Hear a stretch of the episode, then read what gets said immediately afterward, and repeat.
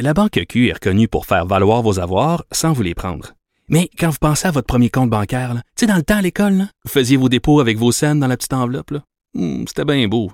Mais avec le temps, ce vieux compte-là vous a coûté des milliers de dollars en frais, puis vous ne faites pas une scène d'intérêt. Avec la Banque Q, vous obtenez des intérêts élevés et aucun frais sur vos services bancaires courants. Autrement dit, ça fait pas mal plus de scènes dans votre enveloppe, ça. Banque Q. Faites valoir vos avoirs. Visitez banqueq.ca pour en savoir plus. On va continuer à vous tenir euh, au courant de cette histoire euh, de motoneige. Moi, pour vrai, euh, j'en parle, je suis très touchée parce que c'est ma région. Puis je, parlais, là, c'est vraiment une tranche de vie très perso que je vais vous raconter. Mais hier, je, parlais au téléphone avec ma mère. elle passait des tests à l'hôpital, donc elle n'avait pas nécessairement suivi cette affaire-là quand je lui ai parlé. Mais le soir, évidemment, reste à côté. les rumeurs vont bon train elle me disait que tout le monde là-bas était très, très ébranlé. Les Saguenayens, les gens du lac Saint-Jean, ce sont des gens qui, vivent beaucoup de l'industrie du tourisme, euh, qui sont des gens très accueillants aussi. Euh, donc, ce drame-là se déroule chez eux, qu'ils ils veulent tellement pas que les touristes ou même euh, les habitants d'autres régions aient l'impression qu'on n'est pas en sécurité quand on va faire de la motoneige au Saguenay-Lac-Saint-Jean. Donc, évidemment, tout le monde est très, très, très bouleversé là-bas et j'en parlerai euh, tantôt, comme je vous l'ai dit, avec la ministre du Tourisme, Caroline Pro. On va revenir sur son annonce. On aura à, l'émission aujourd'hui Master Bugarici, hein, son fameux euh, évangile de papier. Il va nous expliquer aujourd'hui les vertus de l'ennui. Il apprend à s'ennuyer, puis il aime ça. Puis j'ai tendance à dire que je suis assez d'accord avec lui parce que moi, pour moi, l'ennui a plusieurs vertus. Moi, je, me, je suis une fille d'envie, là, je, je suis comme un virvant, OK? C'est-à-dire que je me tanne vite des affaires. Donc, si je m'ennuie pas, ben je me lasse souvent. Puis vraiment, euh, j'ai découvert les vertus de l'ennui. J'ai découvert aussi les, les vertus de passer du temps seul, loin des gens qu'on aime. On a le goût les retrouver. Donc euh, vraiment, je pense que c'est un sujet qui euh, pourra vous intéresser aussi, même si parfois c'est difficile d'être loin de ceux qu'on aime. On aura aujourd'hui aussi Luc La Liberté, spécialiste de politique américaine. Vous l'entendez souvent à Cube Radio dans diverses émissions. Il va être avec nous pour nous parler évidemment de ces deux procès qui font énormément jaser euh, le procès en destitution de Donald Trump et celui d'Harvey euh, Weinstein. On sait que hier c'était le début des plaidoiries et je, bon je voyais des, images à la télévision de monsieur Weinstein tu sais il s'était présenté avec une marchette hein? Stratégie, je sais pas. Mais là, en tout cas, il n'était pas avec sa marchette, mais il semblait amoindri. Et je sais pas si c'est une stratégie de la défense pour nous faire passer pour un, un bon petit vieux monsieur inoffensif, mais à chaque fois que je vois des images de lui comme ça, qui s'avance très péniblement, soutenu des deux côtés par son entourage, il y a quelque chose, euh, ça me dégueule un peu. Je, le crois pas. On aura euh, Fanny Dagenet, aussi directrice de l'Observatoire des Tout-Petits, et Jean-Pierre Hott, qui est président de l'organisme Avenir Enfants, parce que je vais revenir sur un rapport publié ce matin, un rapport qui a été commandé par notre ministre de la Famille. C'est à propos de des 150 000 enfants québécois âgés entre 0 et 4 ans. Ces enfants-là qui ne fréquentent pas les services de garde. Et ça, c'est un problème pour plusieurs raisons. On va se demander pourquoi et surtout, on va se demander qu'est-ce qui pourrait être fait parce que, euh, je lisais tantôt euh, les pages du rapport, même si on ouvrait euh, demain matin le 15 000 places en CPE ça ne résoudrait peut-être pas le problème parce que ces enfants-là, ils vont pas au service de garde, ils restent dans leur famille. Dave Morgan, on va changer les idées euh, aujourd'hui aussi euh, avec lui. Un sac à surprise de sujets. Je, ça, c'est je pense que c'est la technique, du chroniqueur quand, quand ils savent pas de quoi parler. Donc, plusieurs euh, sujets pour nous aujourd'hui qui risque euh, de m'intéresser ou pas. On verra bien. Et là, je vous parle d'un livre, euh, en cas que je trouve que, qui sort à point pertinent. Ça s'appelle Sauve ta bouffe. Ça a été lancé aujourd'hui par le groupe Les Amis de la Terre de Québec. Et là, on veut nous aider à moins gaspiller de nourriture. On le sait, là, c'est un enjeu.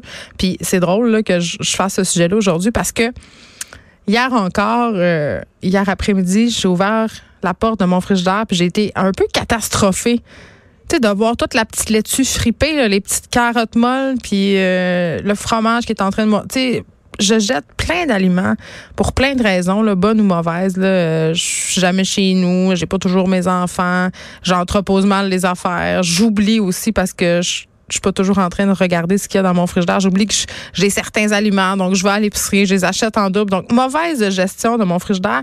Et je sais que je ne suis pas la seule. Donc, on aura Marianne Garnier avec nous, qui est chargée de projets chez les Amis de la Terre. Elle va nous expliquer qu'est-ce qu'on peut faire au quotidien pour moins gaspiller. Puis, il y, a, quand même beaucoup de recettes de tout ski dans ce livre-là. Et on aura Frédéric Guindon du sac de chips pour terminer l'émission parce que, ben, Caroline, je me fais en vacances.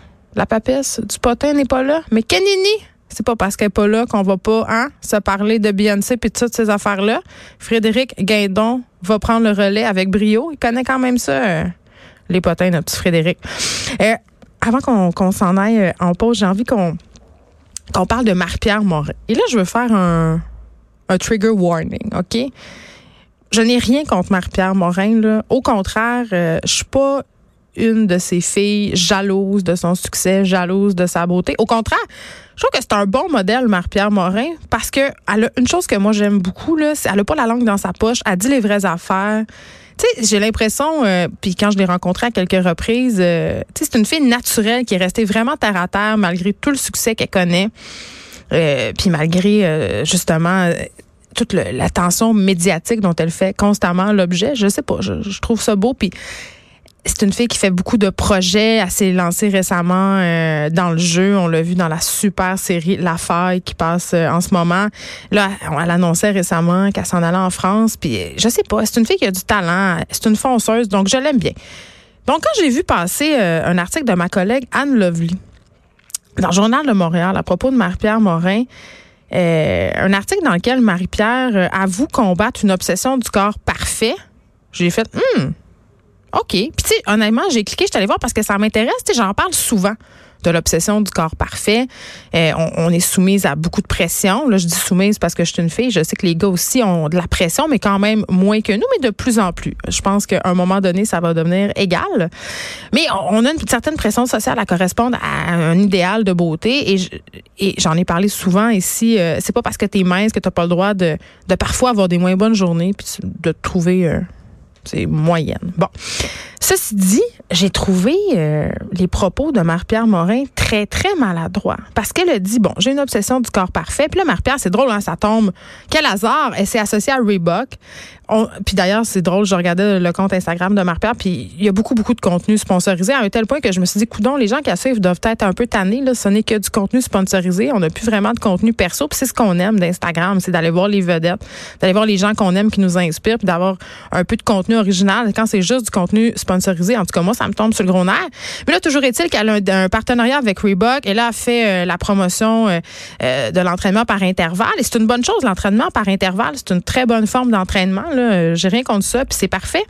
Sauf que là, euh, sûrement dans le cadre de ce partenariat-là, elle accorde l'entrevue à Anne Lovely Étienne.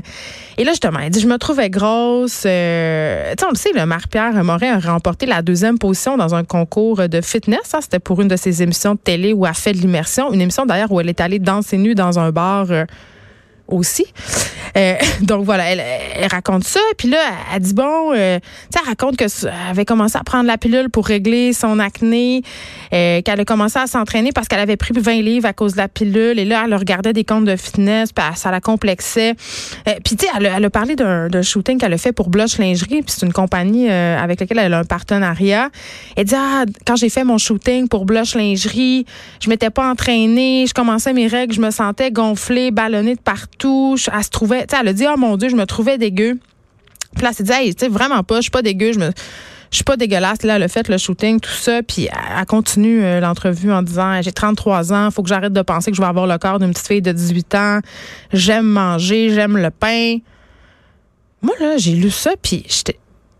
tu sais, je la connais, Marie-Pierre. J'étais comme C'est sûr que cette fille-là est pas en train de faire l'apologie de la minceur, puis elle est pas en train de se dire, genre, être grosse, c'est poche. Mais j'ai trouvé ça vraiment, vraiment, vraiment maladroit comme sortie. Surtout quand on sait tout le discours sur la grossophobie en ce moment, quand on sait qu'il y a plein de jeunes filles qui la suivent, qui écoutent tout ce qu'elle dit. De dire je suis grosse, je me trouve dégueu. Puis je, le redis là parce que c'est important là, c'est pas parce que tu es mince, que tu es bien faite, que tu corresponds à certains standards que tu pas le droit d'avoir toi aussi tes complexes et tes névroses. Je suis toujours en train d'en parler des miens. Ça, ça c'est correct, c'est réglé.